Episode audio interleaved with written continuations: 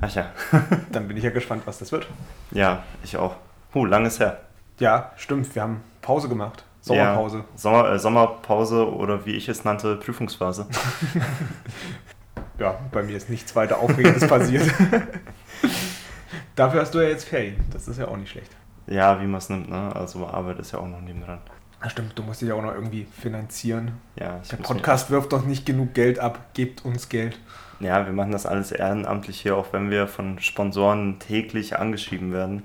Wir wollen Aber uns halt einfach auch nicht zu billig verkaufen. Nein, wir sind unabhängiger Journalismus. Präsentiert von dir. Natürlich, lieber Hörer, Schrägstrich, liebe Hörerin. Ja. Und man sieht auch wieder diese reichhaltigen Zettel an Notizen, die ja. wir uns in der Vorbereitung geschrieben haben. Während um der Klausurenphase. Um heute einen hochwertigen Podcast aufnehmen zu können. ja. Oi, oi, oi. Äh, Was hast du uns denn kalt gestellt, Martin? Kommt heute aus dem Tiefkühler und den hast du beim letzten Mal mitgebracht aus Radebeul, hier, also hier aus der Region. Hof Lösnitz, Weinkultur seit 1401. Aus 2017, Johanniter, Bio, Qualitätswein, Trockenwein aus ökologischem Anbau. Uiuiui. Wieder mal geschickt den Korken rausgezogen. Mit der Hand. Martin wird immer kräftiger mit der Zeit. Ja, ja. Ich habe geschicktere Finger entwickelt. Vielen Dank. Bitte gerne. Und es ist so heiß, ich würde einfach direkt zum ersten Denkanstoß übergehen. Und so machen wir das. Zum Wohl. Zum Wohl. In Vino Veritas, der Aufmachen-Podcast. Oh, der ist ja der Hammer. Geil. Uh. Neun? Ja, neun, denn heute ist die neunte Folge, die I-Seite von In Vino Veritas. Veritas. An meiner Seite der irre sympathische Adrian. Und neben mir der indiskutable Martin. Guten Tag. Adrian, was haben wir als Thema uns überlegt für die I-Seite? Ignoranz. Uh, hoffentlich ignorieren uns die Leute nicht dafür, weil wir sind ja ein sehr beliebter Podcast. Ja, es wäre schade, wenn ihr uns jetzt ignorieren würdet. Mit krassen Auf Abrufzahlen. Auf- und Abrufzahlen. Beides. Ähm, Ignoranz, ja, deshalb habe ich mir gedacht, weil ähm, es einem häufig im Alltag begegnet, oder mir auch, ähm, dass man halt bestimmten Dingen oder bestimmten Situationen gegenüber ignorant ist, einfach von Natur aus, von Alltag her eher, weil man halt sonst nicht zur, Rande kommen würde. Ne? Man kann nicht über alles total reflektieren und alles jetzt direkt ethisch bewerten und sich eine Meinung drüber bilden und was weiß ich. Oder eine Haltung direkt dazu entwickeln, sondern an manches, da geht man einfach vorbei. Äh, äh, wo man vielleicht auch nicht vorbeigehen sollte oder in einer anderen Situation mit einem Kontext auch nicht vorbeigehen würde. Ähm, aber man muss irgendwo ignorant sein. Und mich interessiert halt eher, wo da die Grenzen sind und wie, wie man das vertreten kann. Und wir werden heute einfach mal schauen, wie da unsere Filtersysteme eingestellt sind, um mit solchen Situationen umzugeben. Ich muss ja ehrlicherweise sagen, wenn ich so in der Stadt unterwegs bin, halt gerade so vor der Altmarktgalerie oder so, mhm. wenn dann halt immer da die, ich bin mir nicht ganz sicher, ob es Obdachlose sind, aber auf jeden Fall Leute sind, die da knien und halt um Geld betteln, mhm. da, da versuche ich mich ja immer so ein bisschen abzuschotten und dran vorbeizugehen, obwohl man ja halt genau weiß, dass es den Leuten vermutlich schlecht geht und dass man sie vielleicht auch ein bisschen unterstützen sollte. Ja, oder wenn zum Beispiel, ich, ich finde auch, man sieht in den letzten Jahren, oder es ist mir zumindest in den letzten Jahren immer mehr aufgefallen, äh, dass immer mehr ältere Menschen und auch junge Menschen, aber vor allem auch ältere Menschen, die sich anscheinend äh, mit ihrer, ihrer Rente ihren Lebensunterhalt nicht mehr verdienen können, äh, Pfandflaschen sammeln. Das und äh, ganz, also von, von der Optik her sage ich jetzt mal ganz normale Rentner, die jetzt nicht unbedingt aussehen, als würden die direkt auf der Straße leben oder so, trotzdem eben tagtäglich mit, äh, mit Bus und Bahn unterwegs sind und Pfandflaschen einsammeln.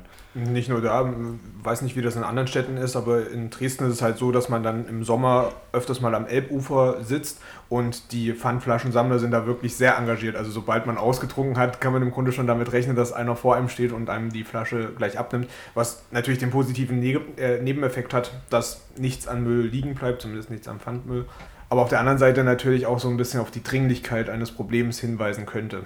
Ja, genau. Und da ist halt die Frage, wie geht man damit um? Äh, ab wann ist es richtig, das zu ignorieren? Weil, wie gesagt, äh, ich finde, man kann mit allen so sozialen Situationen, die man im Tag so hat und mit allen Gedanken, man kann sich da nicht immer direkt eine moralische Meinung drüber bilden und äh, direkt äh, sagen, okay, das und das ist jetzt so und so und deswegen verhalte ich mich jetzt genauso. sondern manchmal muss man einfach so die Scheuklappen aufmachen und geht dran vorbei, oder es wirkt zumindest so für mich, dass ich das machen muss, weil sonst wird alles überkomplex und ich muss immer jeden zweiten Schritt überdenken und stehen bleiben und keine Ahnung was. Nee, finde ich, find ich aber vollkommen normal, weil wie gesagt, also Entschuldigung, ich nehme das ja auch so immer in der Peripherie dann wahr, aber mhm. versuche halt meine Gedanken halt auch nicht darauf zu denken, sondern halt wirklich das so, mich da persönlich auch ein bisschen vorab zu schotten, was halt klar menschlich gesehen eigentlich Kacke ist. Aber auf der anderen Seite geht es halt auch nicht anders. Ja, ich, ich wollte eben gerade fragen, dass es, es kommt halt immer auf die Begründung an. Ne? Mhm.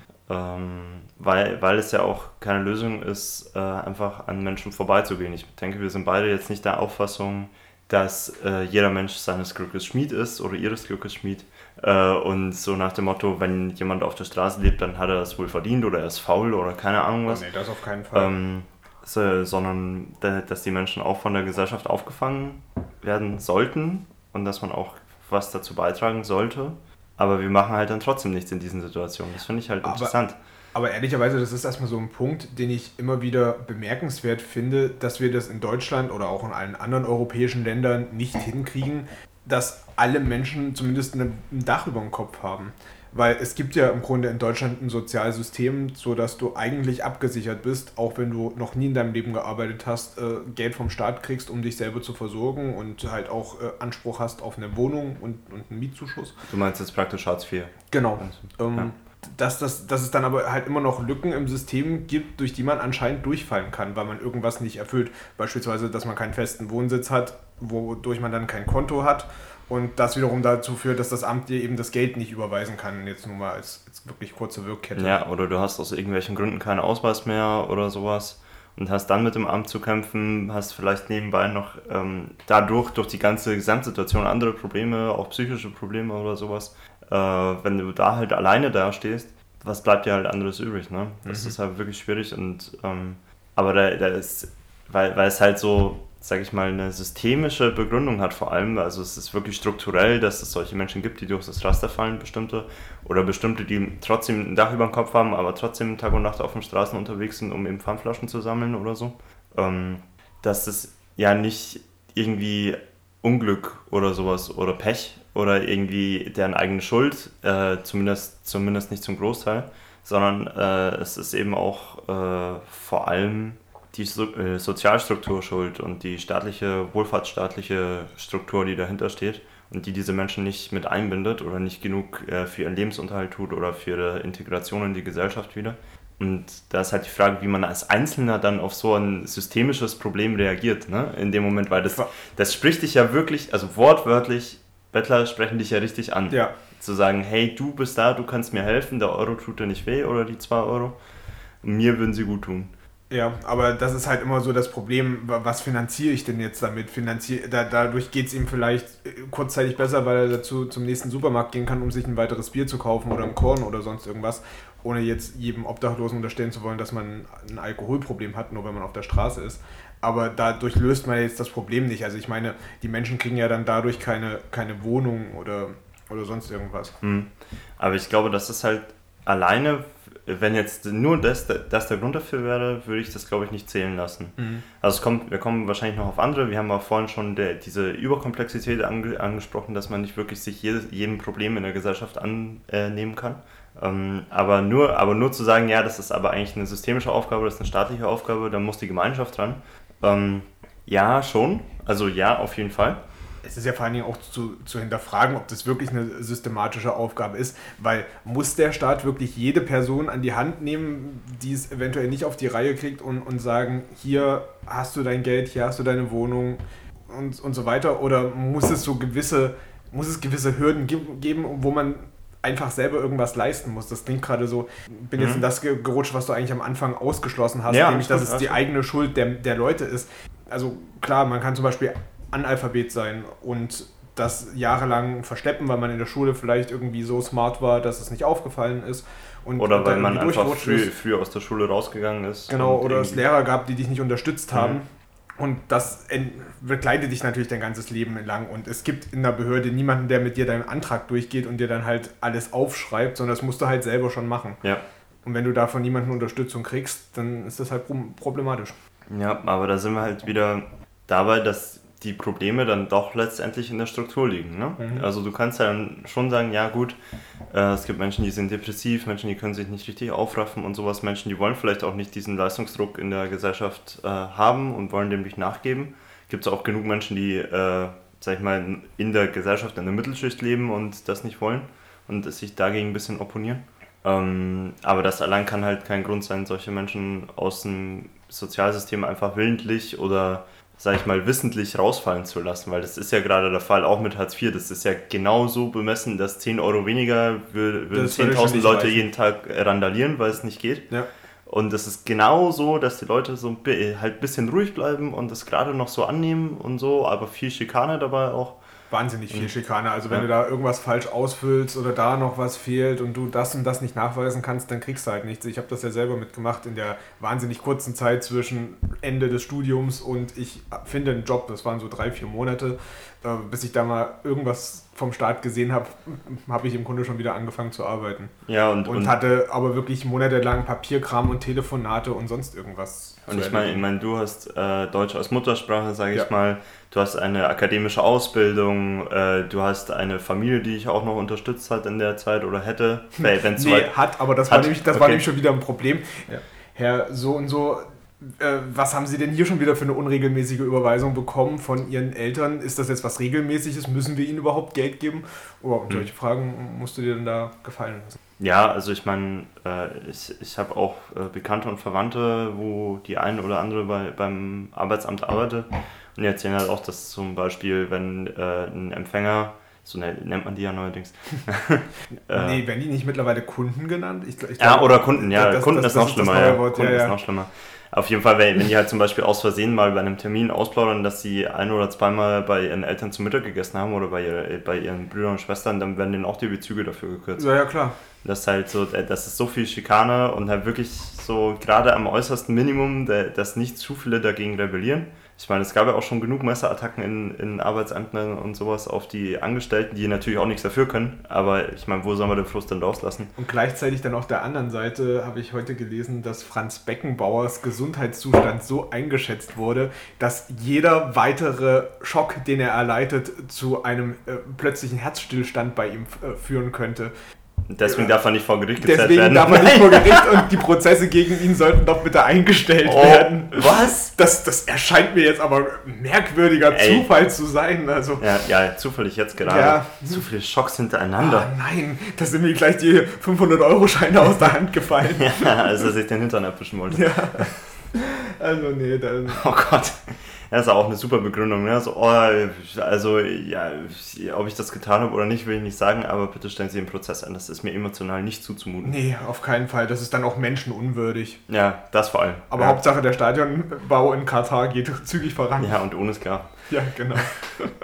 Aber ich würde sagen, das ist auf jeden Fall so ein systematischer Fehler oder natürlich auch vom System so gewollt, dass du unten richtig Druck machst und alles durchleuchtest mhm. und es könnte ja irgendjemand 100 Euro zu viel beziehen und auf der anderen Seite, da wo es eigentlich das ganze fette Geld zu holen gibt, einfach total lax bist. Ja, ja, gut, das ist halt das kapitalistische System, was das halt auch mit bedingt, ne? muss man auch ganz klar sagen. Ja, warte mal, das ist nicht mal unbedingt das kapitalistische, sondern das äh, liberale oder wie heißt das, was die Ja, FDP neoliberale. Ist? Ja, genau. Ja, ja aber das äh, habe ich jetzt synonym verwendet, aber mhm. ja, danke fürs Aufklären, das stimmt, ja, eher das ne neoliberale. Aber es eben schürt auch die Abstiegsängste, sage ich mal, äh, in allen Schichten, die praktisch noch nicht so tief gesunken in Anführungsstrichen sind. Ja, klar. Die nicht da unten sind, die, die halt äh, auch eben vor allem diesen sozialen Abstieg, den du dann erleidest, auch wirklich in deinem Bekannten- und Verwandtenfeld äh, vermeiden wollen um jeden Preis und dann vielleicht auch nochmal mehr Überstunden machen und doch nochmal nicht meckern, wenn die Arbeitsverhältnisse schlechter werden oder sowas. Aber das würde ja im Grunde auch heißen, dass die Obdachlosen dann ein essentieller Bestandteil des Systems sind, weil die Hartz-IV-Empfänger brauchen ja im Grunde auch einen Anreiz, um den ganzen Scheiß mit sich machen ja. zu lassen, immer wieder die Kontoauszüge vorzulegen, jeden halben Monat den Antrag zu erneuern, äh, jedes halbe Jahr den Antrag zu erneuern ja. und so weiter. Ja, der, der, das natürlich, auf jeden Fall. Und äh, es gibt ja auch schon viele, äh, massig viele Theorien darüber, eben der, dass äh, der Kapitalismus ohne den Sozialstaat gar nicht so weit gekommen wäre, weil einfach die Ungleichheit so groß gewesen wäre in so kurzer Zeit, mhm. dass, äh, dass es eben wieder zu Bürgerkrieg oder Revolution oder irgendwas anderem geführt hätte oder Faschismus. Ähm, wieder mal. äh, wenn nicht Sozialstaatsgesetzgebungen auf der ganzen Welt in Kraft getreten werden, da, damit eben zumindest ein gewisser Ausgleich geschaffen wird und dass zumindest offiziell nach außen hin äh, versucht wird, das zu beheben. Nach innen hin ist es natürlich trotzdem das blöde System. Meinst du, dass das bedingungslose Grundeinkommen das besser machen könnte? Weil das würde ja dann im Grunde jeder deutsche Staatsbürger erhalten. Und da, damit würden die Hürden wegfallen, du müsstest keinen Antrag mehr stellen, du bräuchtest im Grunde nur noch ein Bankkonto. Was du halt als Obdachloser zum Beispiel auch nicht hast. Ja, was du nicht hast, aber naja, kann es nicht so eine Art Sozialstaatskonto geben, wo das dann drauf ginge? Also könnte man das nicht machen? Ja, es gibt auch schon Staaten, wo du äh, keinen festen Wohnsitz brauchst, um ein Konto zu eröffnen. Ich meine, da reicht du auch. Äh, und wo du auch eine Aus äh, einen Ausweis kriegst, äh, wo dann halt draufsteht, du hast keinen festen Wohnsitz, ja. zum Beispiel. Beziehungsweise es könnte ja auch einfach eine staatliche Stelle geben. Du bräuchtest aber dann wahrscheinlich wieder ein Perso, wo, wo, du dir eben das Geld abholen kannst, wenn du kein Konto hast und es dann einfach auf die Gerade kriegst. Ja. Ja, da sind wir halt natürlich beim nächsten Problem, dass das Geld, was der Staat verteilt, natürlich nicht in äh, Bargeld äh, existiert, sondern nur in Bits und Bytes. Mhm. Äh, aber ich glaube, da schweifen jetzt wirklich zu lange, äh, zu viel ab. Ja, aber, aber trotzdem nur so als Idee oder als Ansatz. Ja, das auf jeden Fall. Also bedingungsloses Grundeinkommen ist interessant. Man muss halt äh, die verschiedenen Effekte, also äh, berücksichtigen. Ein, nur eins dazu würde ich sagen, was bei mir, finde ich, immer öfter vergessen wird, ist halt einfach, wenn wir im jetzigen System einfach sagen, wir, wir machen alle Grundsicherungen weg, auch Hartz IV, auch die Grundsicherung im Alter und machen dafür ein bedingungsloses Grundeinkommen und eine bedingungslose Grundrente, ähm, hat es halt den Nachteil, dass einfach sich auch äh, die Löhne und die Preise nach oben anpassen werden. Ja.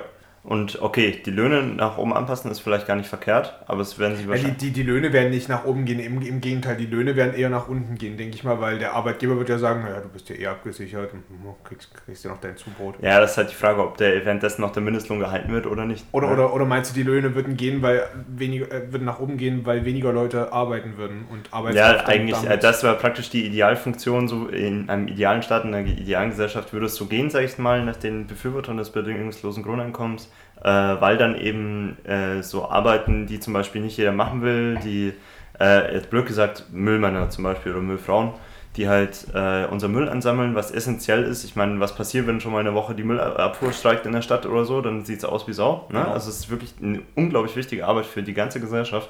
Ähm, und äh, wenn die halt dann niemand mehr machen will, weil, sie ja, weil man ja das Grundeinkommen hat, dann musst du die Leute halt so gut bezahlen, dass sie es wieder machen wollen. Genau. Das wäre so die Idealfunktion. Aber ich, ich meine halt nur äh, tendenziell, wenn du, wenn du halt sagst, ja, ich gebe halt den Hartz-IV-Empfängern jetzt zum Beispiel mehr Geld und den Rentnern mehr Geld, dann würden sich auch einfach die Preise nach oben anpassen, dass das die wirkliche Kaufkraft und der Lebensstandard eigentlich nicht wirklich steigen weil, würde. Weil einfach mehr Geld ja. im System ist, was man dann wieder an anderer Stelle rausziehen würde. Schon klar. Es wäre einfach nur eine Inflation praktisch, die du damit erzeugst und das müsstest du halt mit äh, zusätzlichen Gesetzen irgendwie eindämpfen. Aber ich glaube auch nicht, dass die Leute einfach aufhören würden zu arbeiten, weil zum einen, du brauchst ja irgendeine Art Lebensinhalt, du kannst nicht mal den ganzen Tag chillen. Das ja. macht mal so, das, das merkt man schon, wenn man Urlaub hat, das macht man so drei, vier Wochen, ist das schön, vielleicht auch mal einen ganzen Monat oder ein ganzes Jahr. Wenn man sich leisten kann, ja. Will man dann doch vielleicht mal wieder gerne was schaffen mhm. und nicht nur den ganzen Tag äh, Tralala machen. Ja. Und auf der anderen Seite äh, ist, wäre das bedingungslose Grundeinkommen ja auch dafür da, um wirklich deinen Lebensunterhalt abzusichern. Also, dass du ein Dach über dem Kopf hast und was zu essen am Ende des Tages. Aber das wird ja den meisten Leuten auch nicht reichen. Ja, das, das auf jeden Fall. auszugehen. Ja, und es würde, würde halt zum Beispiel ein positiver Aspekt, es würde sehr viel Bürokratie uns eben sparen. Genau. Weil diese ganzen, was wir vorhin schon gesagt haben, alles was berechnet wird und so, und die paar tausend Hartz-IV-Empfänger zum Beispiel, die äh, krankgeschrieben sind für eine Woche oder sowas, werden ja in dieser Woche immer noch äh, von der Arbeitslosenstatistik rausgenommen, weil sie stehen ja dem Arbeitsmarkt nicht zur Verfügung, damit mhm. sich die Zahlen besser anhören. Ähm, und so diese ganze sinnlose Arbeit in der Verwaltung, die könnte man sich einfach sparen, indem jeder einfach diesen festen Betrag bekommt. Ich bin ja mal gespannt, ob wir tatsächlich vielleicht diesen ersten Schritt demnächst gehen werden, wenn die CO2-Steuer tatsächlich kommen sollte. Mhm. Weil da, das soll ja im Grunde so gemacht werden, dass dann dem Bürger wieder ein gewisser Betrag zurückgegeben wird. Also die CO2-Steuer wird aufge eingesammelt von allen mhm. und dann wieder gleichmäßig auf alle Köpfe im Land verteilt als ja. so eine Art Ökoprämie. Das heißt, wenn du also umweltfreundlicher lebst, also weniger CO2-Steuer effektiv bezahlst, kriegst du dann eben mehr zurück, als wenn du jetzt ein Vielflieger bist und ständig Eins höhere heißt. Ticketpreise bezahlen musst. Ja, finde ich eine das gute Sache und das ist eben auch was, äh, äh, was ein innovativer Vorschlag ist, eben, weil, weil das, das, das Geld dann nicht, sage ich mal, in undurchsichtigen Staatskanälen irgendwo versickert. Mhm und man merkt nicht wirklich was davon, sondern äh, jeder Bürger kriegt aktiv was zurück und zwar nicht äh, prozentual am Gehalt oder sowas, sondern jeder die gleiche Summe, keine. Ahnung, 10 Euro im Monat oder auch 20 Euro im Monat. Ich glaube, das würde sogar ein bisschen mehr werden. Also ja, da war schon so von 100 ist, Euro die Rede oder so. Aber ist ja egal, nehmen, ja. nehmen wir 20 Euro. Äh, wenn es mehr ist, umso besser. Aber selbst das, wenn du das jeden Monat auf deinem Konto siehst, so, da, das ist von der Ökosteuer, wir machen die Ökosteuer nicht, um euch abzukassieren oder sowas, sondern wir wollen, uns geht es wirklich um die Sache, um die Umwelt, was ja auch mal ein krasses Zeichen in diesem Land wäre. Ja, also schon das gab es ja seit zig Jahren nicht mehr, sozusagen, hey, uns geht es nur um die Sache, wir wollen nichts anderes machen. Und das Traurige ist ja, dass es wahrscheinlich funktionieren würde, weil wie kannst du Leute besser motivieren als mit Geld? Ja, das sagt man halt sonst immer, aber bei der Umwelt, nein, dann, also das geht nicht, nein, nein. Da setzen wir auf Freiwilligkeit. Finde ich mhm. gut. Und dagegenüber darf man halt auch nicht mehr ignorant sein, ne? weil das, das wäre, finde ich, noch eine zweite Dimension in der Politik, eben nicht, nicht, so, nicht so dieses... Äh, dieses Persönliche, was wir gerade vorhin hatten, zum Beispiel mit Bettlern oder mit anderen sozialen Situationen, was weiß ich, äh, äh, eine alte Frau fällt irgendwo hin oder so neben dir auf der Bushaltestelle oder so, was machst du, oder stehen noch zehn andere Leute und sowas, keine Ahnung, sowas in Art. Ja. Ähm, oder halt Ignoranz auf einem höheren Level äh, zu sagen, die Politik äh, macht es aber nicht, was ich will und ich bin schon engagiert, aber Martin mischt gerade noch den Eistee, falls, falls ihr der hat sich ein bisschen Denk. abgesetzt, weil er selber gemacht ist. Ohne yeah. Zucker haben wir vor uns schon festgestellt, dass wir uns heute wieder sehr gesund ernähren. Richtig geil, mit dem Wein nebenbei. Mit dem Wein und dem Alkohol. äh, wo war ich? Ja, auf der, auf der gesellschaftlichen Ebene und auf der politischen Ebene. Zu sagen, ähm, ja, gut, äh, das ist jetzt vielleicht scheiße gelaufen, aber es war schon immer so, oder die da oben machen noch eh, was sie wollen. Ich, ich bin dann Nichtwähler und gehe da nicht hin oder so. Mhm. Ich meine, es gibt auch andere Nichtwähler, die es besser begründen, ne? aber es gibt auch viele Leute, die sich halt da, sag ich mal, in dem Sinne ignorant verhalten. Das bewusst ignorieren, das nicht so nah an sich ranlassen. Auch die Nachrichten zum Beispiel, wo schon wieder ein Terroranschlag war oder so. Oder wieder Flüchtlinge im Mittelmeer. Also ja, genau, weil, weil sie halt einfach sagen, ja, es sind eh viele schlechte Nachrichten und ich kann nichts damit, damit tun. Ich kann nichts anfangen, ich kann das nicht äh, irgendwie beenden oder äh, verarbeiten auch, sondern ich kriege dadurch nur eine schlechte Stimmung. Ja. So, und deswegen sind sie ignorant darüber. Und das ist halt auch eine, eine Schwierigkeit für eine Demokratie, finde ich vor allem. Also. Dass Menschen ignorant gegenüber Problemen sind? Ja. Oder, oder Politiker gegen, äh, ignorant gegenüber Problemen sind? Ja, Politiker sowieso, ja, ja aber, aber ich meine auch, auch Menschen, die halt sagen, ja, es ist schlimm. Und ich finde es schlimm, zum Beispiel äh, in den Nachrichten zu, äh, zu hören, wie viele Flüchtlinge ertrunken sind oder dass die Hälfte der Rentner in Deutschland unter Altersarmut leidet oder sowas. Ähm, aber ich höre mir es dann nicht an, weil ich schütze mich selbst praktisch so mhm. nach, nach diesem Motto. Der, das ist halt so eigentlich soll es ja in der Demokratie darum gehen, dass du sagst, hey, da funktioniert was nicht, ich ändere das, ich versuche das zu ändern. Ja, genau, ist eigentlich auch das Gefühl, was man, glaube ich, selber so kennt. Man guckt die Nachrichten, man guckt vielleicht eventuell auch Satire-Sendungen, wo eben Probleme aufgegriffen werden. Finde ich bei der Anstalt halt immer wieder krass. Die stellen das so schön bildlich dar, man ist dann wütend, man will eigentlich was ändern, aber dann geht es am nächsten Tag einfach ganz normal weiter. Genau, ja. und das ist einfach weg. Ja, das ist halt schwierig. Also ich, ich finde, ähm, ich andersrum aufgezäunt. ich ich habe vor ein paar Wochen mal auch ein Interview gehört mit einem äh, praktischen Philosophen, einem Deutschen, der in seinem... Ein praktischer Philosoph? Ja, der redet halt nicht über was ist Wahrheit oder sowas, sondern der redet wirklich, äh, was muss gesellschaftlich getan werden und so weiter. Und er hat äh, das, das Goldmarie-Prinzip genannt, das fand ich eigentlich sehr anschaulich. Mhm. Äh, Goldmarie ist ja aus dem Märchen Frau Holle. Mhm. Und äh, neben dem Ganzen mit den Kissenschütteln und sowas, ähm, ist es in dem Märchen auch so, das hat er mir in Erinnerung gerufen, das wusste ich auch nicht mehr, dass zum Beispiel, wenn Goldmarie bei Frau Holle ja im Haushalt hilft und sowas, ja. dass ihr irgendwie alles zuruft. Ne? So, so die Brötchen im Ofen genau, backen also auf und die sind fertig und dann rufen sie, hol uns raus, hol uns raus und so weiter. Ja, genau. Und, und diese, dieser Aufforderungscharakter von Sachverhalten, hat er gemeint, das ist äh, etwas, was unserer modernen Demokratie auch in Deutschland eben ein bisschen fehlt hat er gemeint, auch bei jedem Bürger eben nicht nur zu sehen, ah, das ist scheiße, aber ich kann eh nichts ändern, es versackert eh, versickert eh in so vielen Kanälen und sowas. Und bis ich da oben meinen Einfluss geltend gemacht habe, wird eh nichts mehr draus oder es ist eh schon zu spät. Äh, sondern wirklich dieser Aufforderungscharakter von Sachen zu sagen, hey, da ist etwas, da ich muss was tun, das fordert mich dazu auf, etwas zu tun. Mhm. Irgendwie ethisch und moralisch fordert es mich auch heraus, zum Beispiel. Das fand ich eigentlich ein sehr anschauliches Bild, zumindest für, für diese Problemlage. Ob es richtig ist, aber meinst du nicht, dass wir, dass wir dann auch eher Typ Pechmarie wären, die dann einfach am Backofen vorbeigeht mhm. und sich nicht die Finger schmutzig machen möchte oder die den Apfelbaum halt voll lässt, weil sie Angst hat, dass ihren Fingernagel abbricht. Oh, du bist, kannst dich sehr gut ausnehmen, Michael. Klar, Krimsmärchen ähm. früher mal zum Einschlafen geredet. Ja, aber da, das ist ja genau das, was er kritisiert, man. Äh, dass, dass es ja zurzeit so ist. Ach so. Okay. Der, dass man praktisch. Ähm, ich, ich, dachte, das Problem wäre, dass die Probleme nicht, dich jetzt nicht direkt ansprechen.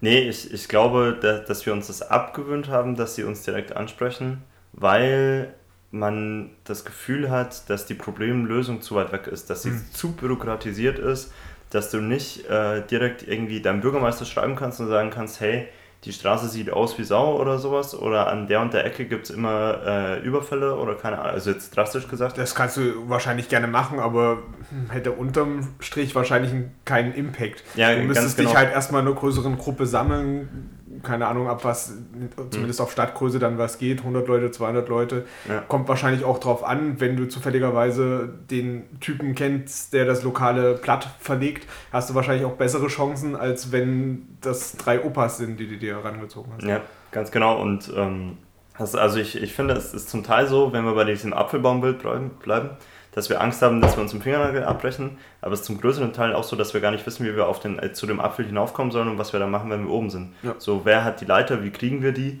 ähm, wie ist das alles legitim, können wir das überhaupt machen, dürfen wir das machen, ähm, das ist halt wirklich ganz, ganz undurchsichtig in unserer demokratischen Ordnung und ich will wirklich einerseits sagen, wir haben mit die beste demokratische Ordnung auf der ganzen Welt muss man wirklich sagen, die beste und die äh, am längsten erhaltenste in dieser Form. Mhm. Ähm, da, da, sind wir ein sehr hoher Standard, das heißt aber nicht, dass wir es nicht kritisieren dürfen. Nee, klar, ja, ich glaube, ähm, es gibt einiges zu kritisieren. Und das ist, worüber wir jetzt gerade reden, ist ja nicht unbedingt Ordnung, sondern die politische Kultur der Bevölkerung, die, die sich halt dazu verhält, die sie einen entweder sagt, ja, die Politik macht das, macht das schon irgendwie oder muss das machen, weil ich habe eh keinen Einfluss, ähm, oder halt eine äh, politische Kultur von der Bevölkerung, die sich halt wirklich eher einmischt, zum Beispiel.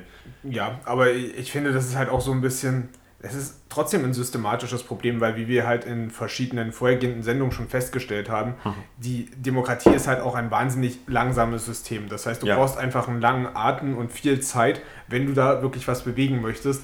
Wenn du jetzt aber einen 8-Stunden-Job hast und vielleicht noch eine Familie dazu und, oder halt auch ohne Familie, mhm. merke ich ja selber bei mir, dann hast du die Zeit einfach nicht, dich so intensiv mit Problemen auseinanderzusetzen und dann vielleicht noch in deiner Freizeit auf die Straße zu gehen, beziehungsweise das kannst du klar gerne machen, aber dann hast du halt keine Zeit, um noch irgendwas anderes zu machen. Ja. Das ist vielleicht auch ein, so ein Problem, dass wir zu einer Spaßgesellschaft geworden sind, wo du dir dann lieber Netflix anschaust oder ins Fitnessstudio gehst oder sonst irgendwas, anstatt dich politisch zu engagieren. Aber ich finde, es ist eher Ablenkung. Also es ja, ist, genau. ist, nicht Spaß, sondern halt Ablenkung. Du, du hast, naja, aber was, was, du hast in deiner Arbeits- und in deiner Sozialgruppe, äh, sag ich mal, einen unglaublich krassen Konkurrenzkampf um Aufmerksamkeit und um, äh, wie, wie heißt das? Äh, Aufmerksamkeitsökonomie. ähm, Anerkennung, Anerkennung wollte ich sagen. Ähm, was eben auch, und, und, und du konkurrierst halt auch noch mit deinem Arbeitsplatz und was weiß ich alles, ne? Mhm. Und hast Abstiegsängste und Aufstiegshoffnungen und was weiß ich alles. Ähm, und das wird durch die Medien immer schon reproduziert und auch im Sozialen immer schon reproduziert in der Kommunikation. Und äh, dann gibt es halt ganz viele Ablenkungen, die dich halt davon ablenken kann, dass du den ganzen Tag in diesem Hamsterrad bist. So, und äh, natürlich passt dann politische Teilhabe und unbequem sein und aus der Masse herausstechen nicht unbedingt in dieses Bild. Ja.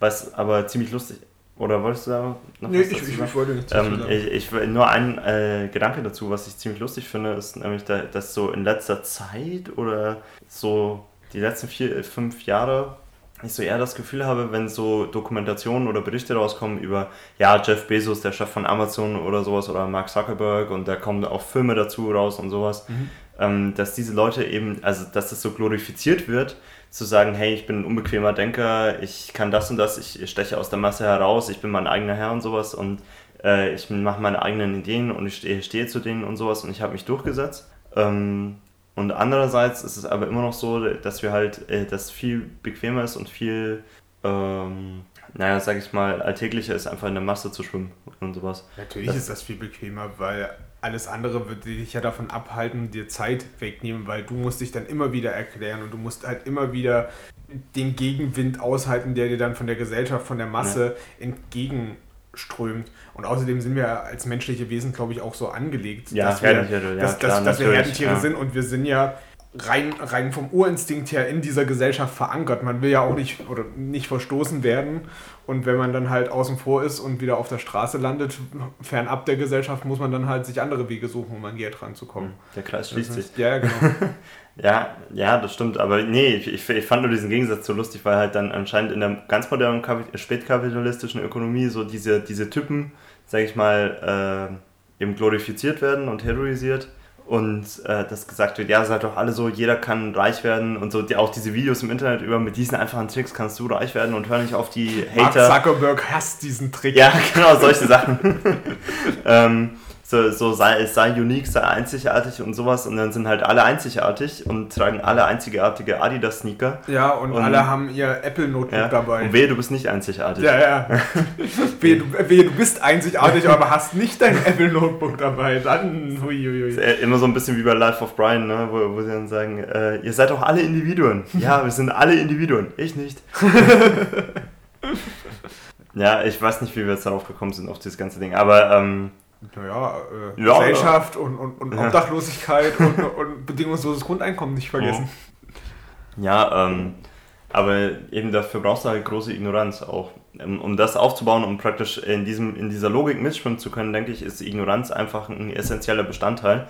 Nicht nur, weil du normal einfach nicht jeden zweiten Schritt reflektieren kannst, was in jeder Gesellschaftsform, das hat nichts mit äh, Kapitalismus oder so zu tun, sondern weil du halt auch äh, so busy gehalten wirst und in so existenziellen Ängsten auch unterbewusst gehalten wird, ey, ey, wirst eben Abstiegsangst oder was kann passieren, was ist eigentlich mit meiner Rente und so weiter und so Genau, fort. dass du, dass du gar nicht die Möglichkeit oder die Chance hast, dich damit auseinanderzusetzen. Ja, du genau, und auch nicht die Chance haben sollst. möchtest. Ja, weil, genau. weil, also ich, ich glaube, das ist auch äh, so, so ein äh, extremer Kollateralnutzen für, für die äh, Politik und für die Kräfte, die jetzt davon profitieren von diesem System, Mhm. dass sie halt, dass halt die Menschen auch nicht wirklich sich darüber Gedanken machen können, außer sie nehmen wirklich extreme äh, Unannehmlichkeiten auf sich, sage ich mal. Ich meine, schau mal, was mit kritischen Journalisten passiert und sowas. Ne? Die, die werden halt äh, nicht nur totgeschwiegen, sondern halt auch schön mal entlassen oder irgendwie Umgebracht. Ja, umgebracht, Fall Khashoggi, sage ich dann nur, in Saudi-Arabien oder so. Genau, oder die, die Journalistin, die in, die in Spanien irgendwie draufgegangen ist, das war letztes Jahr. Ich habe Ja, vergessen, was da oder in Russland oder so, da Genau. muss man gar nicht drüber reden. Ne? Also, Und dann ist es ja vor allen Dingen schön, wenn man eine Partei hat, die einem einfache Lösungen bietet, die halt sowas sagt wie den Klimawandel gibt's doch gar nicht, macht dir keine Sorgen, oder, alles wir haben, oder wir haben technische Lösungen und das wird schon alles und Hauptsache wir machen mehr Profit, so wie die FDP oder so.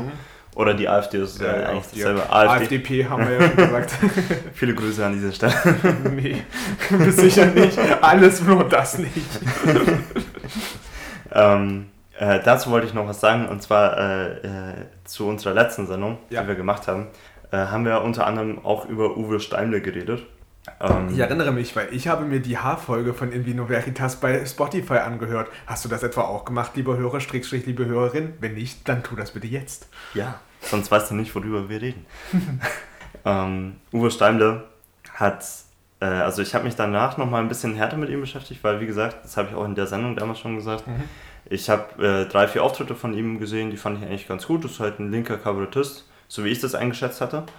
Ähm, und dann gab es halt bestimmte andere Sachen, äh, die dazugekommen sind. Äh, und das ZAP-Magazin, glaube ich, hat, hat einen Bericht über ihn gemacht. Das glaube ich auch das. Hat, haben wir über diesen Bericht diskutiert oder über einen anderen? Nee, wir, wir hatten einfach nur über ein Foto diskutiert, Ach wo ja, er halt mit genau, einem, ich glaube, es war ein CDU-Politiker, der aber schon sehr weit im rechten Lager ver verankert Mhm. ist, äh, was er gemacht hat und dabei ein T-Shirt anhatte, auf dem halt Kraft durch Freude stand, was halt ein Nazi-Spruch Mhm. ist. Also, äh, äh, äh, ich, ich habe mir das alles nochmal genauer angeschaut, weil, ich, weil ich, irgendwie bin ich darauf gekommen und ich muss das, ich muss das jetzt hier revidieren, auch was ich damals gesagt habe. Ich weiß nicht, wie es dir geht, wie gesagt, ich, Ja, erzähl ruhig ich, erstmal. ich kann es nur für mich sagen, ähm, ich äh, finde Steimle einen sehr, sehr guten Kabarettisten und auch sehr, sehr links, also hat nichts mit Rechten zu tun, muss ich ganz ehrlich sagen. Ähm, auch in diesem ZAP-Bericht äh, kam das mit dem T-Shirt vor, Mhm. zum Beispiel. Ähm, erstmal das T-Shirt.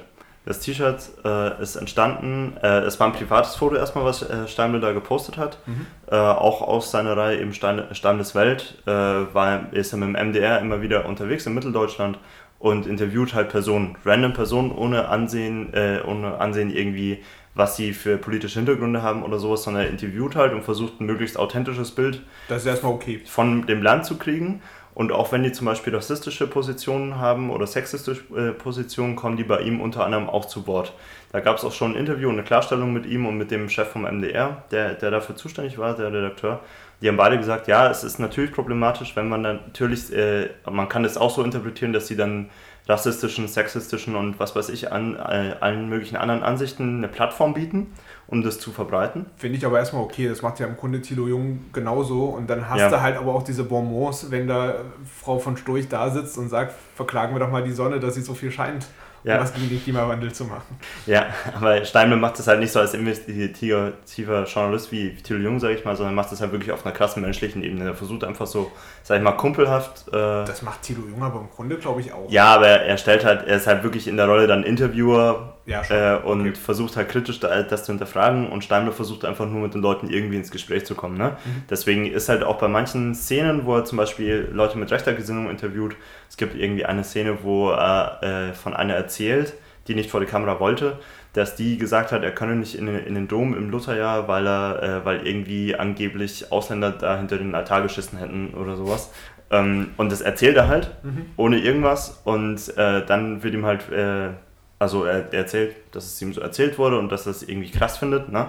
Äh, und dann wird ihm halt rechte Gesinnung unterstellt und wird ihm halt unterstellt, dass er dem eine Plattform bieten würde obwohl er halt versucht, es einfach nur so wiederzugeben. Na, das ist äh, erstmal das eine. Mhm. Das mit dem T-Shirt, wie gesagt, äh, den Politiker hat er eben auch in, in diesem Sinne getroffen, sag ich mal.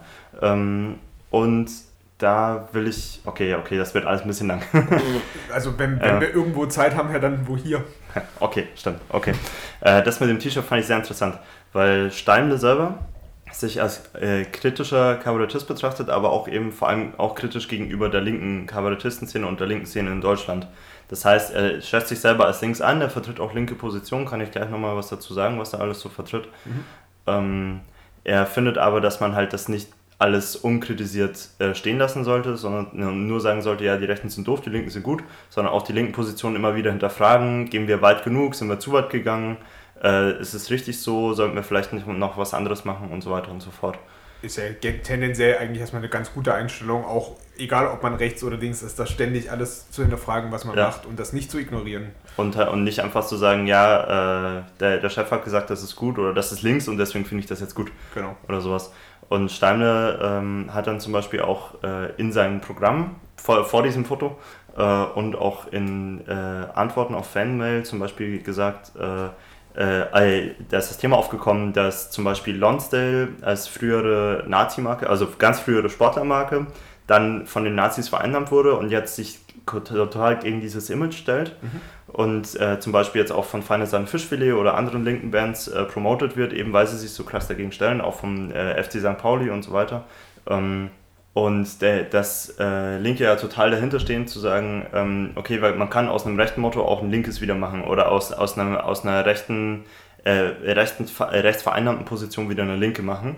Ähm, das ist ja auch so ein bisschen so der Ansatz von, von der Linkspartei, beziehungsweise ja, auch von ja. anderen, sich so Begriffe wie Heimat oder so, die ja eigentlich was total Positives genau, sind, ja. wo oder man Familie, sich auch identifizieren kann, wieder zurückzuholen, weil es mhm. eben doch schon so vorbelastete Begriffe sind. Ganz genau, ja. Und ähm, das versucht er halt zu testen. Das versucht er satirisch auszureizen und den Bogen ein bisschen zu überspannen, sage ich mal. Mhm. Und in dem äh, Kontext ist dieses T-Shirt entstanden, wo er halt dann nicht Kraft durch Freude draufgeschrieben hat, was ja der Nazispruch war, sondern er hat halt Kraft durch Freunde, also Friends, mhm. äh, draufgeschrieben, was natürlich auf diesen Nazispruch anspielt. Aber er hat auch in seinem. Stand Kraft durch Freunde auf dem ja, Shirt? Ja, hundertprozentig sicher. Okay. Und er hat auch eine Stellungnahme dazu abgegeben, weil es natürlich so kritisch aufgenommen wurde.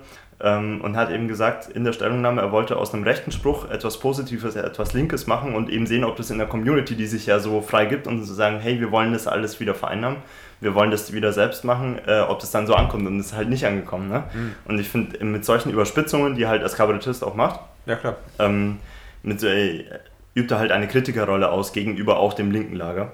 Ähm, und so ist auch dieses Foto entstanden. Das nur zu dem Kontext und zu dem Hintergrund, das fand ich ziemlich spannend. Es muss, man muss es immer noch nicht ganz gut heißen, ehrlich gesagt. Ich bin da auch noch ein bisschen zwiespältig, aber ich kann es jetzt verstehen, dass er es gemacht hat.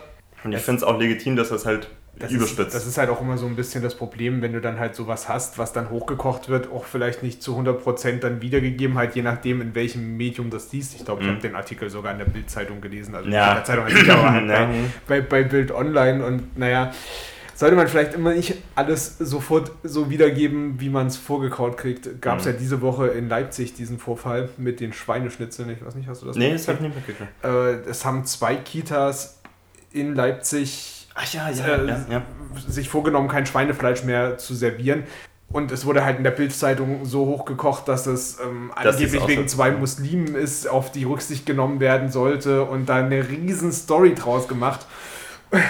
Aber der eigentliche Hintergrund war wohl, und das, äh, da haben auch die Eltern mit abgestimmt, also es mhm. wurde nicht einfach so vom Management vorgegeben, äh, dass man wohl die Wahl hatte, ob man jetzt weiterhin den Preis stabil hält und nur noch vegetarische Gerichte anbietet und oder den ähm, Preis erhöht. Oder den Preis erhöht und das wurde eben für die vegetarische Alternative abgestimmt. Dann haben sie aber nur gesagt, kein Schweinefleisch, ne? So ja, ja, genau. Es gibt keine und, und irgendwie zwei, zwei Muslime gehen da rein und ja, jetzt da gab es Großdemonstrationen in Leipzig von, aus dem rechten Lager vor den äh, vor den Kitas und das oh wurde auch zurückgenommen und die sind zurückgerudert und alles. Was ich am schärfsten fand, ein FPÖ-Politiker, also aus mhm. Österreich zwar, aber trotzdem, der twitterte halt, wir lassen uns unser Kulturgut nicht wegnehmen und ein Bild eines Schnitzels vermeintlich, mhm. was ein Fischfilet war. Das passt dafür. Ja. Ach du Scheiße. Ja, und. Äh, oh Mann. Es ist, halt, es ist halt so eine Nichtigkeit, vor allen Dingen, selbst wenn, wenn die das jetzt machen, hätten machen wollen, also Schweinefleisch verbieten aus Rücksichtnahme auf muslimische, Mit muslimische Mitmenschen, ja. genau. Äh, dann hätten sie es halt einfach gemacht, ohne das so groß anzukündigen. Ja. Also so, so, so, ein Blödsinn. Hm. Oh Mann, ja, aber dann. das sind die relevanten Probleme unserer Zeit. Anscheinend, ne? Aber da sind wir wieder bei den Medien. Und äh, ich will noch ganz einmal kurz auf Uwe Steiner zurückkommen. Klar. Ähm, nämlich äh, vom wegen rechte Gesinnung und sowas. Da muss ich auch dieses ZAP-Magazin, ich glaube, es kommt im ersten. Nee, im, im NDR sind die, glaube ich. Ja. Also wäre ja auch das Oder erste, auch, aber. Ja. ja ähm, äh, muss ja auch sagen, dass man halt merkt, dass sie bei der Berichterstattung, das kann man sich auch auf YouTube anschauen, das ist glaube ich ein 10-Minuten-Clip, wo sie halt äh, zeigen, angeblich, dass Steimle sich in den letzten Jahren, vor allem eben mit der Pegida und der AfD, mhm. äh, mit deren Aufkommen eben auch nach rechts entwickelt hat, weil er praktisch dem sächsischen oder mitteldeutschen Volk aufs Maul schaut praktisch, äh, auch nach rechts gedriftet hat. So gesagt, ja. ja, genau. Ähm, und, und das Ding ist halt, dass die da, das kann man sich auch gerne mal anschauen, diesen Bericht zuerst, das habe ich auch gemacht. Und da sieht man halt ein, zwei Ausschnitte, wo er äh, in der Figur spielt, auf der Bühne, äh, einen alten Stasi-Offizier, der praktisch die heutige Sicht von der Dam äh, die heutige Situation von der damaligen Sicht aus kommentiert und halt so praktisch wie andere Kabarettisten auch so den kleinen Mann vor Ort äh, haben als Figur, hat er halt den alten Stasi-Offizier. Mhm. Ähm, und äh, vertritt halt seine Sichtweise und sowas. Und da kommen halt, äh, schneiden sie halt so Sätze raus wie, ja, äh, wenn ich früher einen Ausländer sehen wollte, dann bin ich in Urlaub gefahren oder sowas. Ne? Äh, so, sowas in der Art schneiden sie halt raus und er nimmt es dann als Argument dafür, ja, der ist rechts geworden und sowas, rechter Kabarettist, bla bla bla, rechter ist Dieter Nur, was ja schwierig ist, aber hey.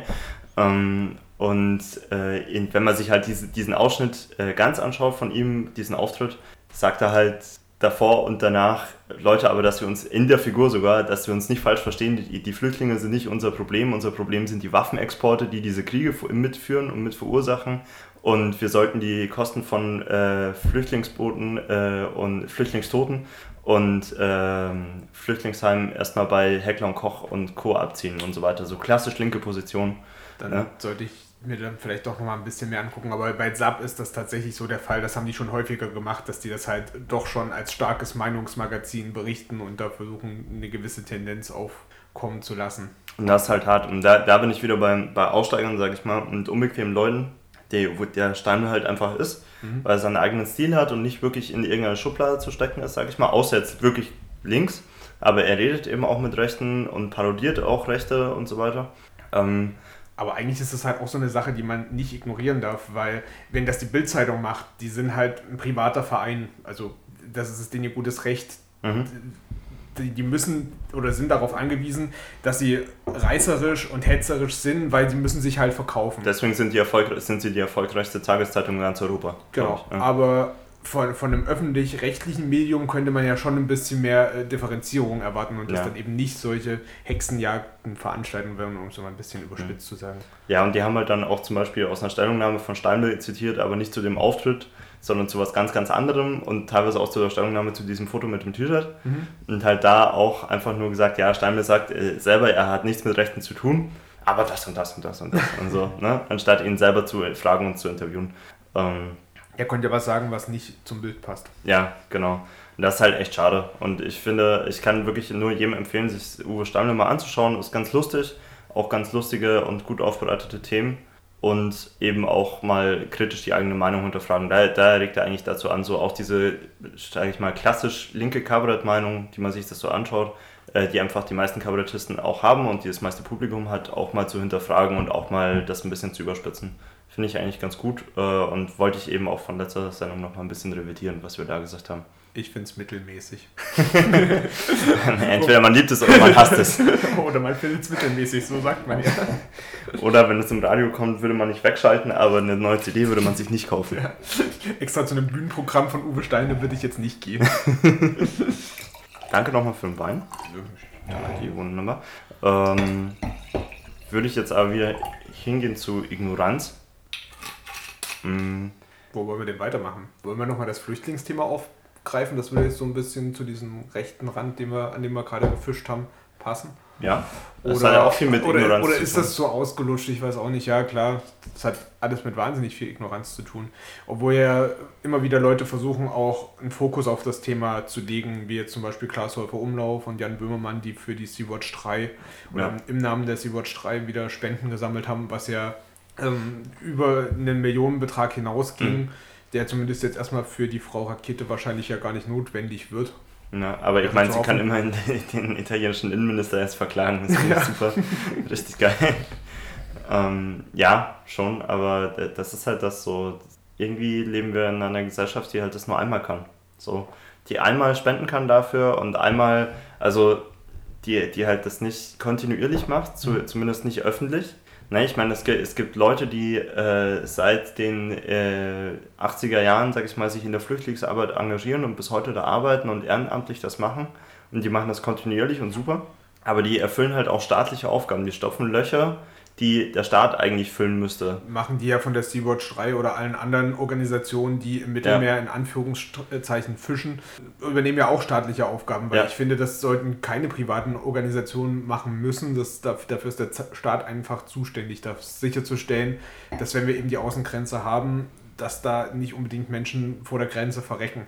Ja, das stimmt. Und das ist halt, ähm, ich weiß nicht, das ist halt schön, dass es so viele Menschen gibt, auch in Deutschland, auch in ganz Europa, oder auf der ganzen Welt, die halt dann nicht ignorant sind und das wirklich so nach diesem Goldmarie-Prinzip betrachten, sag ich mal. So die, die Frau Rakete oder die Menschen, die bei der Sea-Watch äh, mitmachen äh, oder bei der Lifeline zum Beispiel hier auch aus Dresden. Ne? Ja. Die, die waren ja davor auch, sag ich mal, ganz normale Menschen. So, die, die haben davor auch nicht gedacht, ja, irgendwann dann mache ich das mal oder sowas, sondern die haben das gesehen, diese Situation, und haben sich gedacht, scheiße, da muss man was tun und sind dann einfach losgefahren und riskieren einerseits, würde ich mal sagen, schon ihr Leben, so zumindest ein bisschen, weil du ja. weißt ja auch immer nicht, wen holst du dir da aufs Schiff, was haben die Leute eventuell für Krankheiten oder und sonst irgendwas. Was passiert mit der Küstenwache und anderen Piraten, die da unterwegs sind und so. Genau, und, und, und was passiert, wenn wir doch nicht in den nächsten Hafen kommen und die Leute plötzlich anfangen zu meutern. Ja, genau. Genau, das ist das eine. Was ich auch nicht wusste, ist, dass Kommunen in Deutschland gar nicht frei darüber entscheiden können, ob sie Flüchtlinge aufnehmen oder nicht. Das wird einfach bundesweit über so einen Schlüssel geregelt, geregelt wer da was und wie viel bekommt. Mhm. Das soll jetzt geändert werden.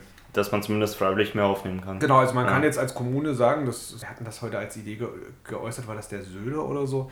Ja, wahrscheinlich vom Söder habe ich sowas gehört. Ja, ja genau. Äh, dass es jetzt die Möglichkeit für Kommunen geben soll, zu sagen, hier, wir möchten gerne Flüchtlinge aufnehmen und dafür kriegen die dann halt eine Prämie, entweder von der EU oder von, von der BRD, mhm. je nachdem, dass du dann halt so einen gewissen Ausgleich hast, der dann explizit auch dafür eingesetzt werden soll, um die Strukturen der Region zu fördern, also beispielsweise Schwimmbäder offen zu halten oder Bussen ja. zu finanzieren. Und, und das ist ja auch das sowieso, ich meine, mit äh, der Flüchtlingssituation und, und der äh, großen Migration, die wir jetzt einfach erleben, äh, wurden halt die Kommunen vor allem alleine gelassen, die Kommunen und die Behörden. Ja. Die, die haben so einen Notstand, das kannst du dir gar nicht vorstellen, was die für Überstunden vor sich herschieben, im Tausenderbereich meistens.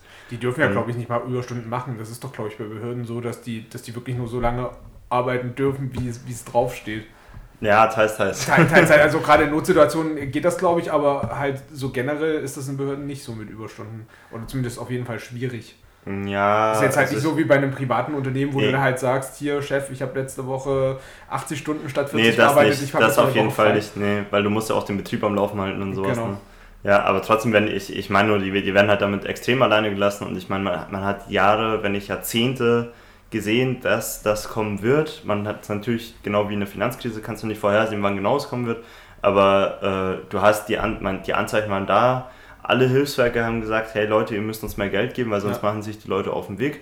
Äh, weil hier haben wir kein fließendes Wasser mehr, wir haben nicht genug Nahrung, wir haben nicht genug Zelte, was sollen wir machen? Und das war ja bloß, sagen wir mal, eine kleine Vorhut. Ich denke, das wird in den nächsten Jahren noch viel intensiver werden. Natürlich, wenn wir nichts dagegen tun. Ja. Ne? Und äh, da dann zu sagen, oh, wir waren jetzt alle überrascht, dass äh, irgendwie die, ich glaube insgesamt sind es jetzt 1,8 Millionen, die in Deutschland äh, in den letzten 20 Jahren äh, in, nach Deutschland migriert sind. Mhm. Ähm, äh, davon da- halt in den Jahren 2015 bis 2017 oder so halt schon ein großer Anteil. Ja. genau. so um den Dreh. Äh, auf die musste ja auch gar nicht auf Zahlen festlegen, sag ich jetzt mal. Nee, aber es waren halt einfach so viele, oder die haben halt das System, das ist so ein blödes sprachliches Bild, aber es passt halt in dem Fall geflutet.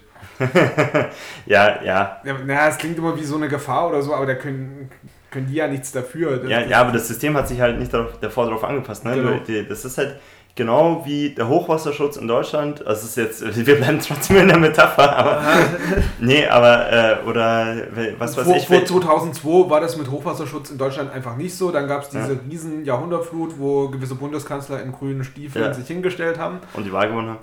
genau. Und äh, seitdem gab es zwar auch immer wieder Überschwemmungen, gerade in Passau, finde ich, sieht man total Ja. häufig, dass es. In Regensburg, aber auch in, hier in Dresden gab es auch schon wieder zwei Jahrhundertfluten danach. Ne? Also, hm.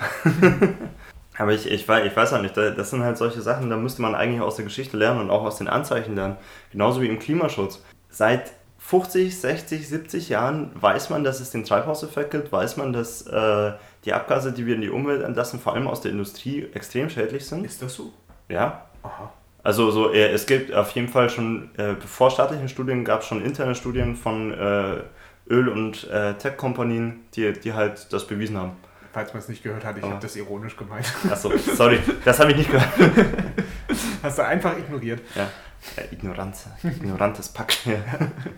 Aber, aber da ignoriert man halt einfach Fakten und wissen, wissenschaftliche Grundlagen und macht, halt, macht es halt so dö, dö, dö, dö, dö.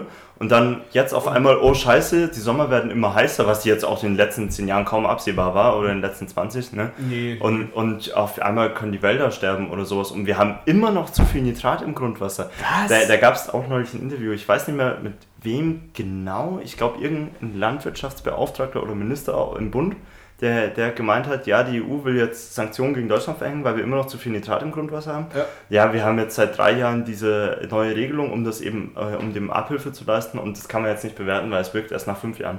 Und äh, ja, äh, die sollen jetzt erstmal noch zwei Jahre warten. die, die EU hat diese Woche gedroht zu klagen, äh, Deutschland zu verklagen, Ja. weil es nicht äh, schnell genug geht. Ist ja auch richtig. Ich meine, das sind auch mal Sachen, die EU-weit gut umgesetzt werden, sage ich mal. Übrigens auch bei uns in der Region ein Problem, das wusste ich gar nicht, weil Landwirtschaft rings um Dresden ist, glaube ich, gar nicht so krass ausgebaut, aber die Stiftung Warentest hat zuletzt äh, Trinkwasser getestet, Mhm. also sowohl äh, Trinkwasser aus der Leitung als auch aus der, aus der Flasche. Mhm. Ja, und das scheint wohl das Hauptproblem in Dresden zu sein, Ja, Nitrat. zum Beispiel. Und vom Glyphosat wollen wir gar nicht reden, ne? Ja. Also es gab ja diese legendäre äh, Chefin von einem äh, Münchner Institut, ich weiß den Namen leider nicht mehr, äh, die wollte vor drei, vier Jahren schon einen Test machen, wie, wie viele Menschen eigentlich Glyphosat in ihrem Urin haben. Wahrscheinlich Fresenius, das ist doch Mhm. nur alles Fresen. Das kann gut sein. äh, auf jeden Fall wollte die das testen und äh, hat halt als Versuchsgruppe erstmal die ganzen Institutmitarbeiter genommen. Ich glaube, es waren so 100 Stück oder 150. Äh, und wollte halt daraus eine, eine Testgruppe machen. Ähm, Leute, die kein Glyphosat haben im Urin, Leute, die Glyphosat haben im Urin und Leute, die, oder das Glyphosat in Abstufungen, sage ich mal. Mhm. äh, um halt zu sehen, ob das mit Krankheiten in Verbindung steht oder mit Stress oder was weiß ich.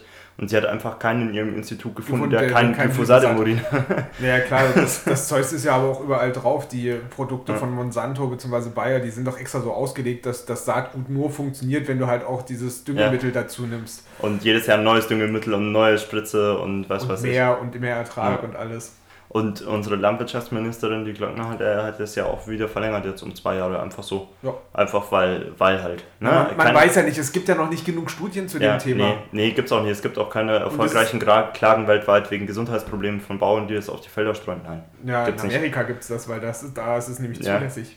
Oder in Argentinien oder sowas, wo, wo Kinder irgendwie krebskrank geboren werden oder krass, also wirklich stark körperlich behindert geboren werden, weil sie neben dem Feld leben. Aber weil wir gerade schon beim Thema sind, hast du schon die neue Staffel Haus des Geldes gesehen bei Netflix? Die Nein. ist seit letzten Freitag verfügbar. Schau dir doch lieber das an. Was? Ignoranz? ich habe versucht, dich mit Unterhaltung abzulenken. Ja, hast du.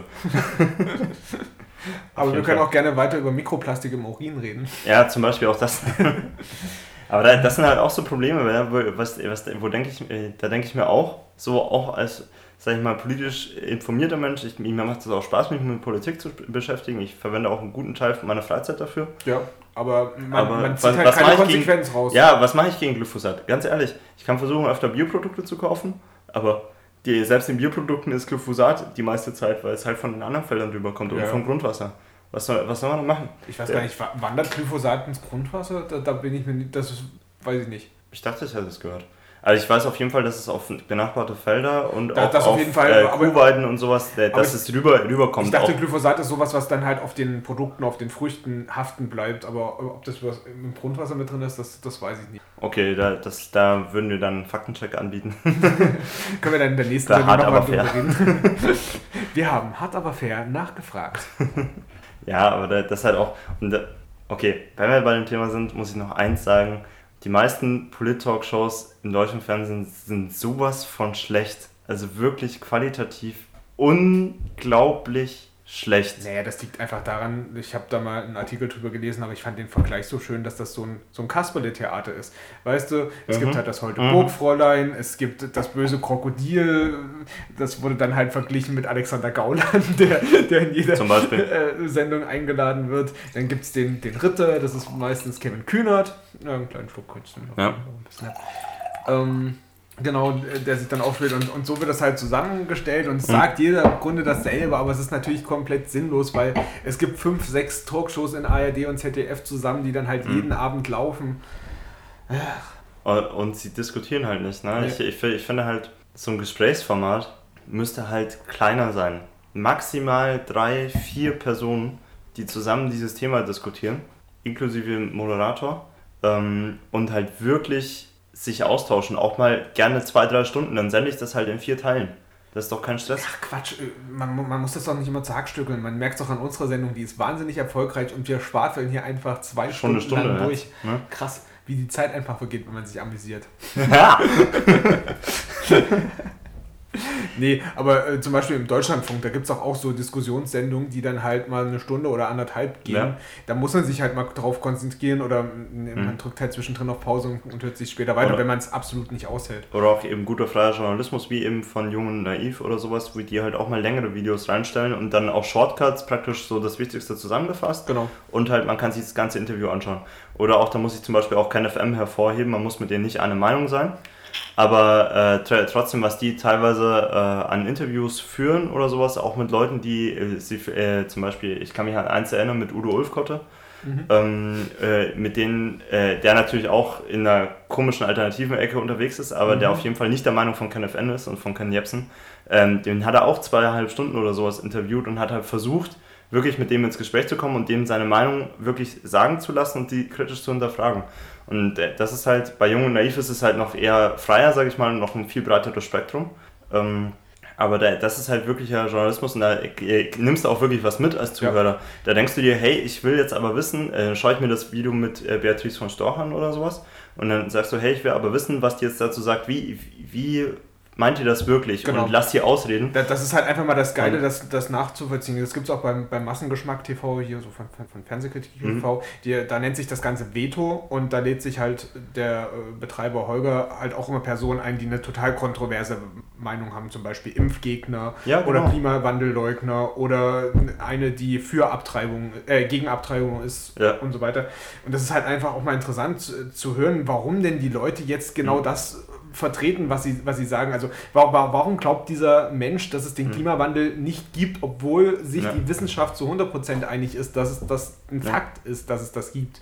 Und, und die Leute halt wirklich aussprechen zu lassen. Das ist halt Genau. das Ding. Und in der Talkshows musste halt alle zwei Sätze müssen abgehackt werden und dann wirft man sich gegenseitig vor, ja, bei dir in der Regierung hat es nicht geklappt, ja, bei dir in der Regierung sowieso nicht und damals ja bla bla bla. Ne? Ich habe ich hab neulich, in, das ist halt boah, ich hab neulich äh, einen Clip gesehen von Bericht aus Berlin. Die haben doch immer diese Sommerinterviews. ja, ja. ja. Genau.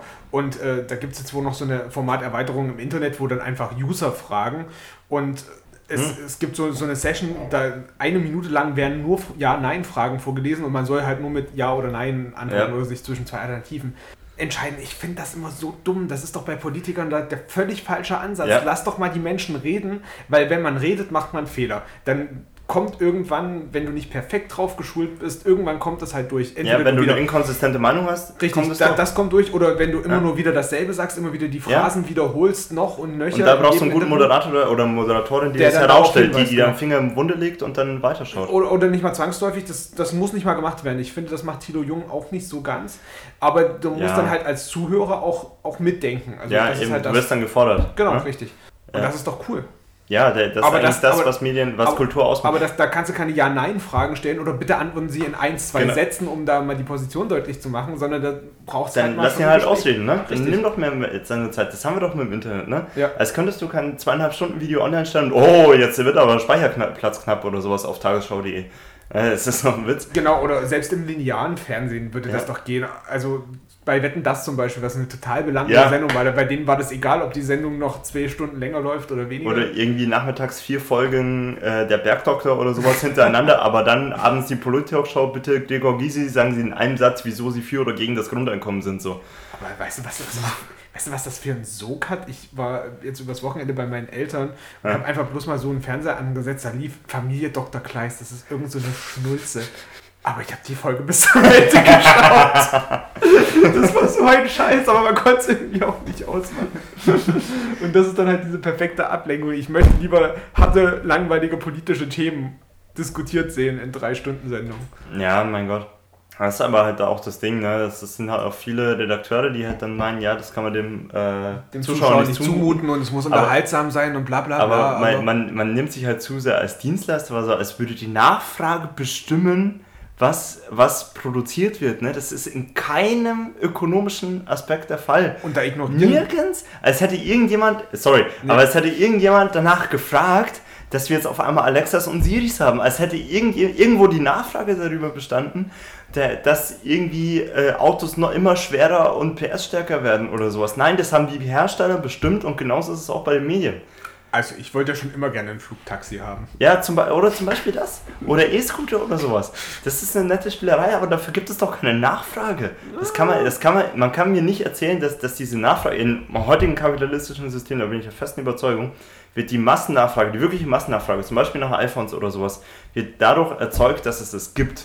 Und, Und, dadurch, durch dass es so auf, Innovation. Hub, äh, auf, auf, Hub, auf cool getrimmt, getrimmt Ja, klar, dass es in medial reproduziert wird, aber nicht dadurch, dass die Leute sagen, ah, ah, hätte ich jetzt nur einen E-Scooter, ah, seit 20 Jahren warten wir darauf und jetzt gibt es ihn, jetzt kaufe ich ihn mir. Nein. Aber ich muss sagen, ich, ich bin ja da so ein kleiner bisschen auch so ein Verfechter von dem System. Ich habe jetzt rausgefunden, dass ich mit meiner super coolen Monats-Abo-Karte diese Fahrräder nutzen kann, die hier an jeder Ecke rumstehen. Weißt du, wo Ja. du das einfach so einscannst und so. Ich nutze das gerne. Ja, das, nee, ich, ich sage ja nicht, dass alles schlecht ist oder sowas, aber ich, ich sage nur, dass sich halt die Unternehmen, die sich als Dienstleister verstehen, auch die Medienbranche, auch die alle Tech-Innovationsunternehmen und so weiter, alle äh, Produktionen von Landwirtschaft, wo wir gerade vorhin beim Nitrat waren und sowas, alle äh, sagen ja dann immer, ja, das ist, die Verbraucher wollen das so, Ja. wir können da gar nichts machen. Aber wenn Nein, du halt keine bestimmt- Alternative anbietest, ja, dann, dann oder die das Alternative, da- das, das gute Fleisch kostet dann 20 Euro mehr oder sowas. Ja, klar. Ha? Da, da kannst du es nicht machen. Ja. Aber, aber die, die nehmen sich halt dann immer aus der Verantwortung. Das will ich sagen. Ich sage nicht, dass es generell schlecht ist, sondern dass sie halt auch Verantwortung dafür übernehmen müssen, für die Dinge, die sie, für die sie Verantwortung tragen. Und das ist nun mal die Nachfragepolitik. Nur was sie anbieten und was sie bewerben, das wird auch nachgefragt. Und du willst das ja als Verbraucher auch gar nicht immer so genau wissen. Da gab es jetzt erst in, aus Bayern einen sehr krassen Fall, äh, den ich mitbekommen habe, weil das so, naja, egal, jedenfalls äh, ein Tierhaltungsbetrieb, relativ groß, 1000 Viecher und, und mehr, ist halt ganz groß rausgekommen, dass sie die Tiere misshandelt haben. Also wirklich so mit dem Gabelstapler Wow. durch die Gegend gezerrt haben, obwohl sie nicht mehr richtig laufen konnten. What? Und äh, Tiere, die äh, gerade ge gebärden, also einen Geburtsvorgang hatten, aber das, das nicht geschafft haben, dann einfach haben liegen lassen und so weiter. Das wurde von der Tierschutz Soko oder irgendwie so aufgedeckt. Mhm. Halt richtig groß, so mit Mi- Videomaterial und so. Und das ging halt in Bayern wo auch richtig steil. Also äh, das ging dann hoch bis auf Landesebene, dass da jetzt stärkere Kontrollen reinkommen sollen und so. Und da hat halt auch das, das äh, Veterinäramt in den letzten fünf Jahren 34 Mal kontrolliert und denen ist da nichts aufgefallen. Der Hof ist immer wieder durchgekommen und es wurde nichts beanstandet.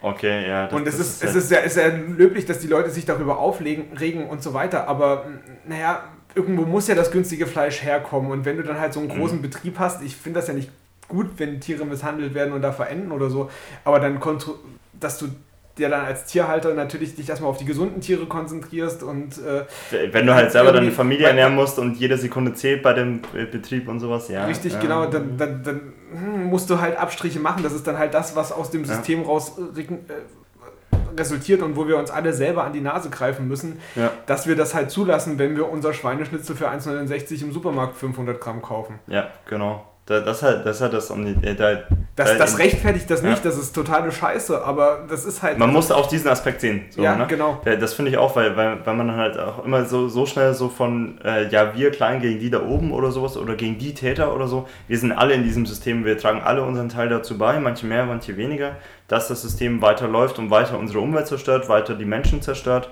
und weiter die, die Tiere zerstört.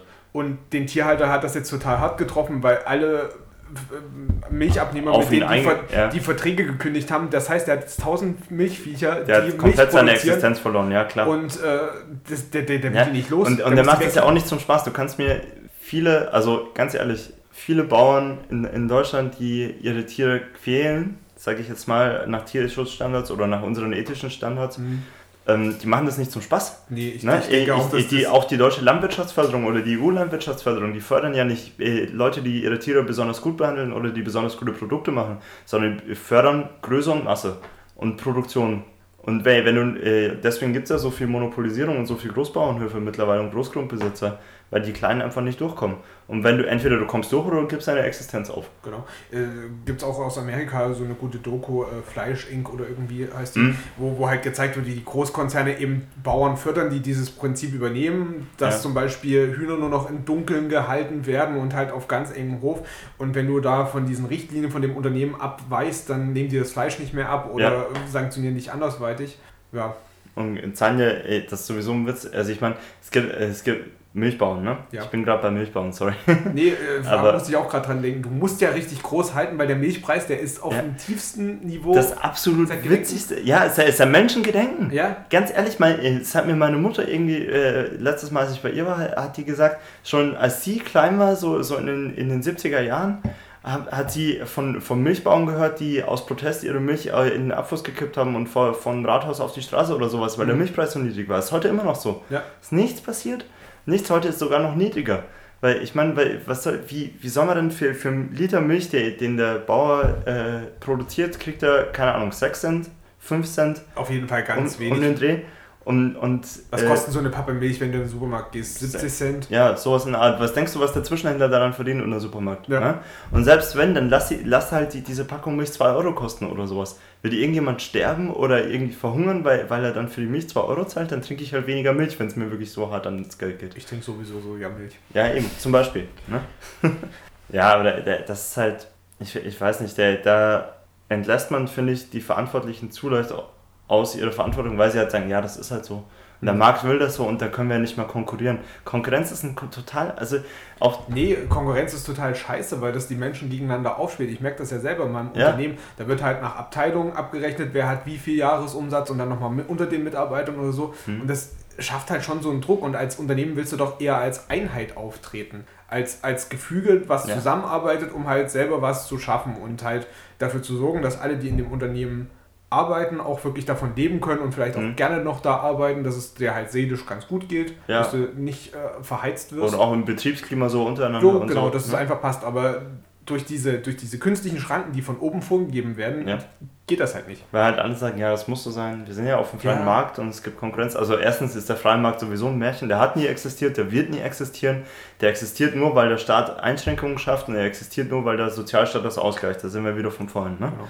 Aber ähm, das ist halt wirklich, wirklich, wirklich einfach nur eine Verarsche von Leuten und eben künstlich in diesem Hamsterrad zu halten, künstlich in der Abstiegsangst und ah, jetzt war die andere Abteilung besser oder so und sie kriegt mehr Bonus oder ich, ich habe neulich eine Doku über äh, Amazon und Otto-Mitarbeiter äh, gesehen, die halt äh, im Vergleich stehen. Also Otto ist ja auch ein relativ großer Versandhändler immer noch. Die waren in den 80er Jahren mal der größte Versandhändler der Welt. Ja, aber immer noch jetzt, ne? Ja. Auch, auch ein äh, Konkurrent von Amazon. Man kann zum Beispiel über Siri nicht über, auf Otto bestellen, dann schaltet sich Siri aus. Das ist ganz lustig. Kam in der Doku auch vor. War wahrscheinlich eher Alexa. Oder Alexa, weil, weil sorry, sorry, nicht Siri, nicht Siri, Alexa, ja, ich ver verwechsel lieber.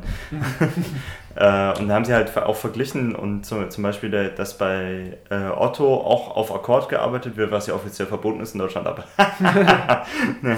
äh, also individuell auf Akkord und bei Amazon wird äh, gruppenbezogen auf Akkord gearbeitet. Das heißt, du hast da überhaupt keinen Bezug darüber, wie viel Prämie du kriegst oder sowas, sondern wird halt die Gruppe, die zusammenarbeitet, als äh, Picker, glaube ich, nennt man das. Ja, so heißt es bei ähm, die, die halt im Lagerhaus hin und her laufen, 20 Kilometer am Tag laufen, weil es sehr günstiger ist, alles irgendwie einzuordnen, anstatt es geordnet einzuordnen. Na, mittlerweile, mittlerweile machen sie es äh, ein bisschen anders. Da gibt es jetzt solche Roboter und, und die kommen dann einfach vorgefahren und dann musst du es nur noch da rausnehmen. Also es liegt dann halt irgendwo da. Ja, es ist aber bei Auto eher, hat zumindest in der Doku geheißen, ich weiß es nicht, äh, dass diese Roboter verwenden. Auf jeden Fall ist es halt bei Amazon so, dass du gruppenbezogen diese Prämien kriegst und nicht, mehr, nicht mal das an der eigenen Leistung festmachen kannst, sondern eher, es ist wirklich eine Gruppenstrafe, fast wie beim Militär. So, jetzt machen alle Liegestütze oder sowas. weil, weil der eine verkackt hat oder der eine eher krank war oder sowas. Die kriegen ja auch Prämien, wenn sie länger nicht krank sind. Ne? Ja, das klar, ist halt die, Wahnsinn, was alles künstlich eingeführt wird, nur damit der Konkurrenzdruck steigt. Ne? Ja. So, du kannst einfach sagen, Leute, ihr arbeitet ganz normal, alles easy. Nein, weil ich möchte morgen mein Päckchen zu Hause haben, verdammt. Ja, zum Beispiel. Also ja. trage es schneller von A nach B. trage es schneller. das war ein Peitschen-Move von Martin, falls man ihn nicht gesehen hat. Jo, hatten wir noch ein bisschen Rage zum Ende, aber ich würde sagen, die Flasche ist leer. Wo sind wir? Eine Stunde. Flasche ist leer. Zwölf. Ja, zwölf also, 13. Ja. Man muss sagen, also wenn wir jetzt noch die Pausen rausschneiden gleich, dann sind wir bei einer Stunde. Adrian, das ging Ansonsten schon mal besser. Ja, es ging schon mal besser, aber es ist auch mega heiß. Und die Konkurrenz von Invino Veritas, die schläft nicht. Wir Wirklich müssen uns. Ich weiß es nicht. Ich habe lange nicht mehr reingehört. Ich fand den Podcast zu langweilig. Tja, tja, ja. Ähm, ja, ich weiß nicht, aber so ignoranzmäßig wir haben uns jetzt über viel aufgeregt, ne? Ja. Über viel, was äh, schief geht, aber trotzdem rege ich mich jetzt auf und mache dann wieder sehr wenig dagegen. Ne? Ich versuche halt dann weniger, äh, ich kaufe zum Beispiel länger nicht bei Amazon ein, ich versuche kein schlechtes Fleisch zu kaufen und sowas, aber das mache ich auch nicht immer. Ich esse auch halt mal die Salami-Pizza in, in der Pizzeria oder sowas oder kaufe mir eine Tiefkühlpizza, weil es nicht so gut ist und so. Also äh, ich habe ja beim Amazon Prime mir fast gar nichts bestellt. Mal, äh, Martin ich auch, Consistent Man. Ich habe auch meine, meine Wohnung nicht mit Alexa aufgerüstet und sonst irgendwas. Alexa? Ja, die ist gerade rausgezogen, weil der Ventilator drin steht. Also. die 500-Euro-Scheine haben mich nicht genug gekühlt. Ja, ja gut. Ja. Äh. Bevor das eskaliert, würde ich sagen, sagen wir einfach Ciao. Ciao. Sei nicht so ignorant. Nee, schreibt uns eine Mail an... Die Mailadresse, die wir unten verlinken. Genau. Und, und, dann hören wir uns vielleicht in zwei Wochen mit der Audiothek wieder oder in vier Wochen mit Invino Veritas oder ja. irgendwann anders. Je nachdem, wie es Ja, also passt, Invino Veritas auf jeden Fall. Audiothek sollte auch weitergehen. Wir haben so viel Material gesammelt, wir konnten das einfach nicht auswählen. Nee. Und äh, zeigen euch dann einfach nächste Woche das Best-of, was wir so rausgefunden haben. Schauen wir mal. Ja. Und bis dahin, äh, ciao. Tschüss. Invino Veritas, der Aufmachen-Podcast möchte bloß ganz kurz rausfinden, wie die E-Mail-Adresse ist, weil ich möchte ja professionell und vorbereitet wirken. So sind wir ja. Wir haben ja tausend Zettel, aber keinen mit der E-Mail-Adresse. Ja, klar. Aufmachen.podcast.gmail.com oder folgt uns auf Twitter unter dem Handle. Ad Ufmachen. Ah, perfekt, das kannst du noch. Aber Ufmachen vergisst man auch nicht so Nee. leicht. Ich finde ich finde ihn geil, ich würde ihn auch gerne weiter benutzen. Ja, Für alles, was ich mache. Für, für alles, was du machst. Ich, Einfach, einfach zwar pflege ich den Twitter-Account, aber. trotzdem. Hey, Wieso, wir fliegen ihn doch zusammen, wir sind ein Team. Ja, natürlich, unsere weil hier unsere gibt's keinen Social Konkurrenten. Media Abteilung macht das.